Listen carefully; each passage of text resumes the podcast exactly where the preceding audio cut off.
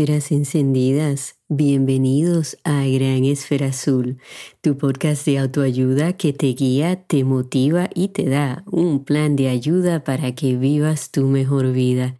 Te saluda Ana Margarita, educadora y consejera de vida. Amigos, he titulado este episodio Pregunta para qué y no por qué.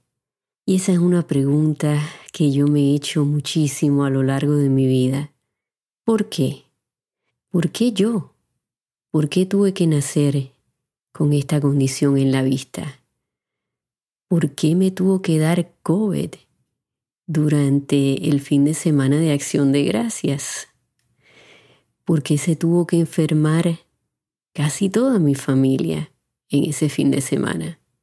¿Por qué? ¿Por qué? ¿Por qué?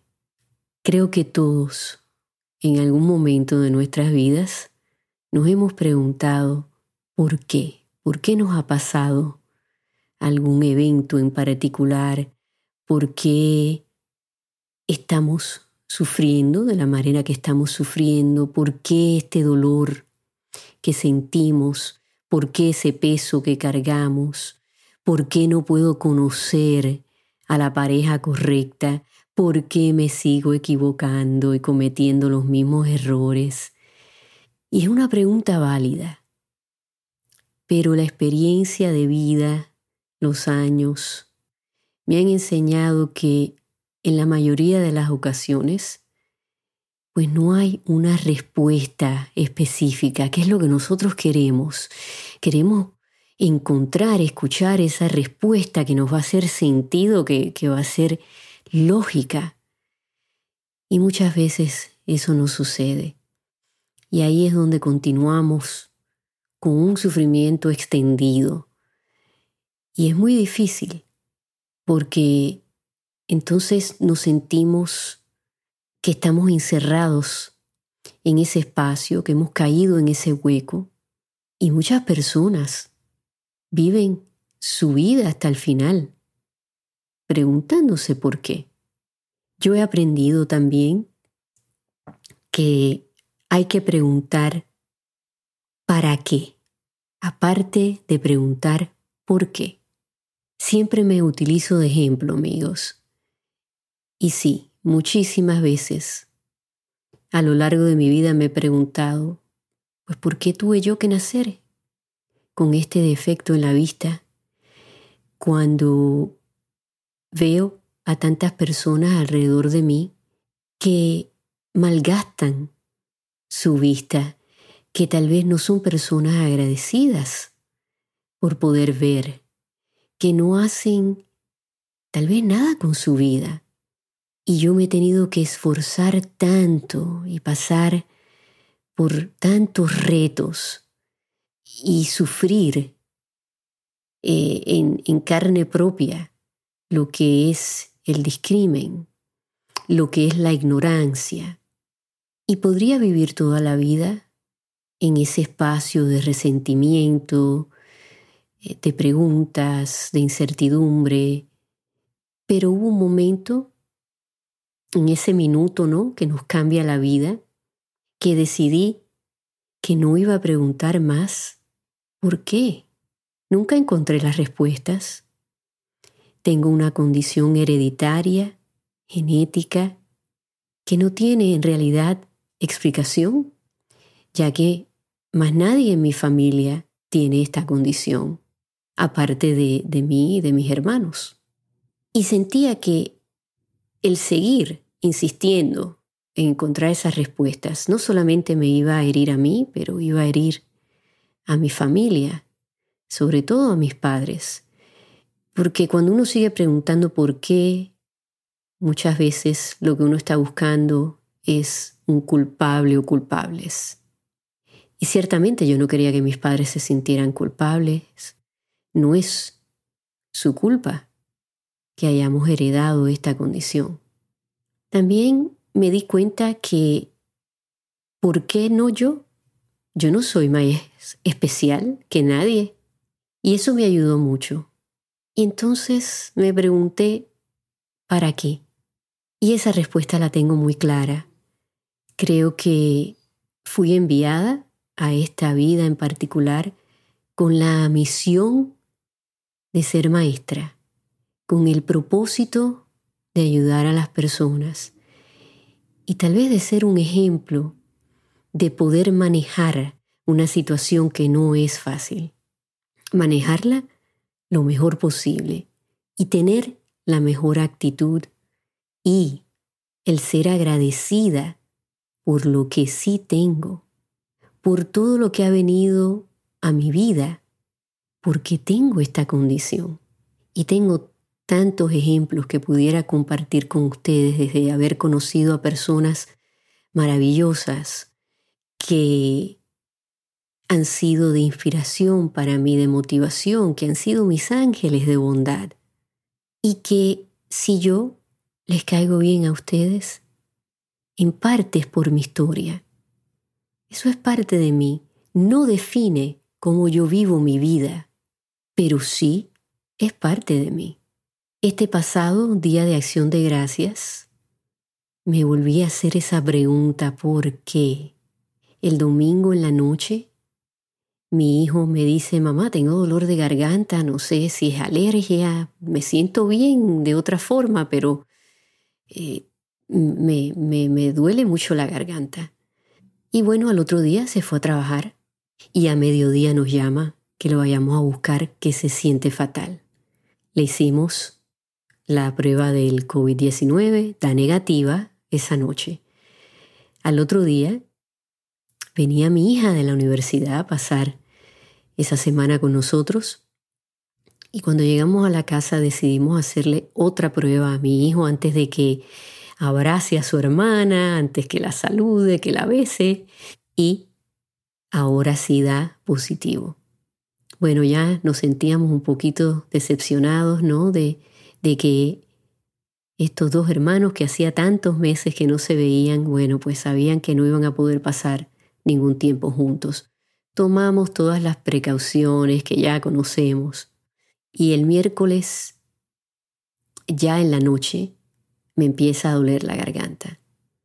Y fíjense cómo es el ser humano.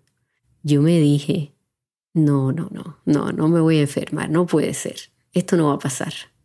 Y lo ignoré y durante esa noche, pues sentía que la garganta se me estaba agravando. Cuando me levanto al otro día ya estaba peor de lo que sueno ahora. Todavía sigo afectada. Le digo a mi esposo, vamos a hacerme la prueba. Y efectivamente, salgo positiva. Y bueno, entonces ya yo me tengo que alejar de mi esposo y de mi hija. Y fue un día de acción de gracias distinto. Teníamos estas expectativas, estas ilusiones de que íbamos a estar todos juntos. Y bueno, los únicos que pudieron estar en la mesa juntos fueron mi esposo y mi hija, que cocinaron todo y a través de la magia de la tecnología, pues bueno, pudimos conectarnos por los teléfonos y aunque sea pues pasar esa cena juntos.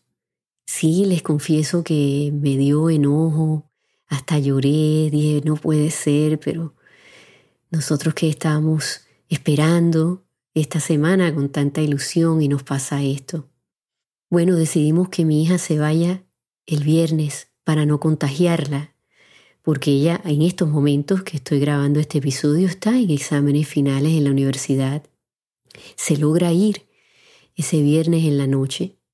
El sábado en la noche, mi mamá me llama por teléfono, está en, en uno de los cuartos aquí en mi casa y me dice, no me siento bien y no me puedo levantar de la silla, no puedo caminar. Bueno, envío a mi esposo le hace la prueba y decidimos llevarla al hospital porque decía que no podía caminar, que gracias a Dios lo de no poder caminar no tenía nada que ver con el virus, tenía el potasio bajo y eso le estaba afectando los músculos, ya ella es una persona mayor. Y pues le dieron los medicamentos apropiados en el hospital, le dieron un tratamiento también para el virus y bueno, gracias a Dios sale a los dos días del hospital. A todo esto yo me siento fatal y claro, tengo todo este estrés de pensar que mi mamá está en el hospital, que todavía mi hijo pues se estaba recuperando. Y amigos, yo les he confesado que yo soy ansiosa. Y claro, esa ansiedad se disparó.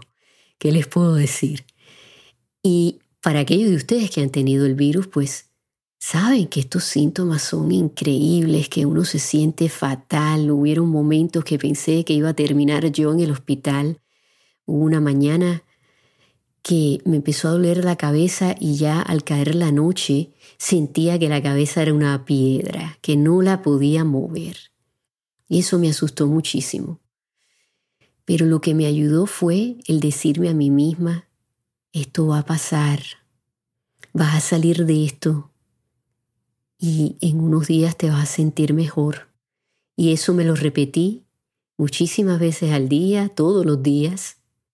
Y por supuesto me rodeé del cariño, el apoyo, el amor de mi familia, de amistades con las cuales pude compartir lo que me había sucedido porque estaba tan débil que no quería ni mirar el teléfono. Y fíjense que existen los milagros. Mi esposo que estuvo cuidando a tres enfermos con el virus no se contagia. Eh, mi hija lo desarrolla días después, pero fue asintomática, gracias a Dios, así que pudo pues estudiar para sus exámenes y todo. Y tuve tiempo de reflexionar y pasaron muchas cosas interesantes. Me acerqué a unas personas que abrieron su corazón, que algo les estaba sucediendo. Creo que les pude ayudar. Estando enferma, eso me ayudó a enfocarme, ¿no? Que es mi naturaleza el, el poder ayudar a otras personas. Y hubieron otras dos personas que necesitaban eh, sentirse cerca una de la otra y tuvieron conversaciones que eran necesarias y pudieron hacerlo eh, porque se prestó el espacio eh, para eso. Y, y el apreciar, el haber podido estar juntos, aunque no sentados unos al lado de los otros, pero estar en un lugar seguro, que no nos faltaba nada, y me enfoqué mucho en eso, en estar agradecida por lo que tengo. Hoy en la mañana leo un escrito en Facebook de un amigo, de un hermano, porque lo conozco desde que tengo uso de razón, y él se llama Alberto, de Mayagüez, Puerto Rico.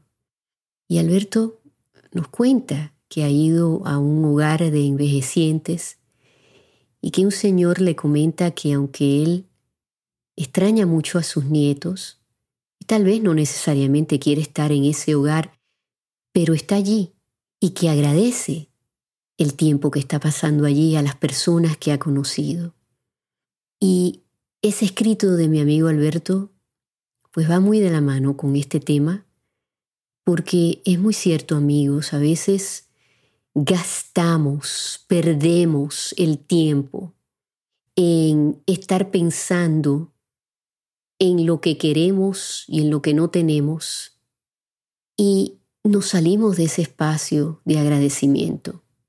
Sí, muchas personas, como bien lo dijo mi amigo Alberto, no tienen los trabajos que quieren, no viven donde quieren vivir, no tienen la casa que desean, tal vez tienen un sueño y no lo han podido cumplir. Pero fíjense que si nos enfocamos en todo lo que no ha pasado, en todo lo que no tenemos, en todo lo que queremos hacer y no se ha dado, pues no vivimos. Hay que vivir en el momento, en el presente, y decir, no he obtenido esto, pero en este momento estoy viva, estoy vivo, tengo que recordar todo lo que sí tengo y no preguntar tanto por qué, sino para qué. El sufrimiento, amigos, el dolor, los retos, los eventos difíciles, inesperados, las pérdidas, nos vienen a enseñar algo y si prestamos atención y podemos aprender esa lección, pues es de mucha recompensa, porque entonces ahí es de verdad como uno dice cuando nos cae el 20 y decimos, esto es lo que tenía que aprender para poder alcanzar esto próximo, para poder cambiar, para poder transformarme. Este episodio pues, fue inesperado, no lo tenía planeado y me vino de sorpresa. ¿Y saben qué? Me ha gustado el pensar, ¿para qué han sucedido todas estas cosas en mi vida? Y he encontrado más respuestas cuando he preguntado, ¿para qué? Y no por qué. Amigos, reflexionen acerca de este tema. Traten de contestar esas dos preguntas, claro que sí. Y si una no tiene las respuestas que ustedes desean, que esperaban, que tal vez necesitaban, pues cambien esa pregunta a un ¿para qué? ¿Para qué me ha pasado esto? ¿Para qué he conocido a esta persona? ¿Para qué estoy pasando por esta situación, por este reto? ¿Para qué? Y reflexionen en lo que encuentran. Les deseo suerte. Quiero agradecerle a mi familia, a todas las personas que supieron que estaba enferma Todavía me estoy recuperando de mi voz, pero bueno, aquí estamos en pie de batalla. Amigos, cuídense mucho.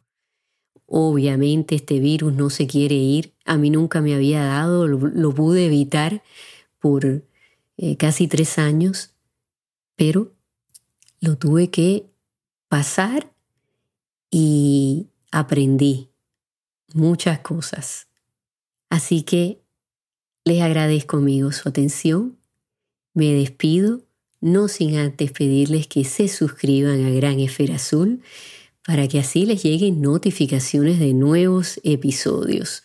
Por favor, compartan los episodios para que así nuestra comunidad pueda seguir creciendo.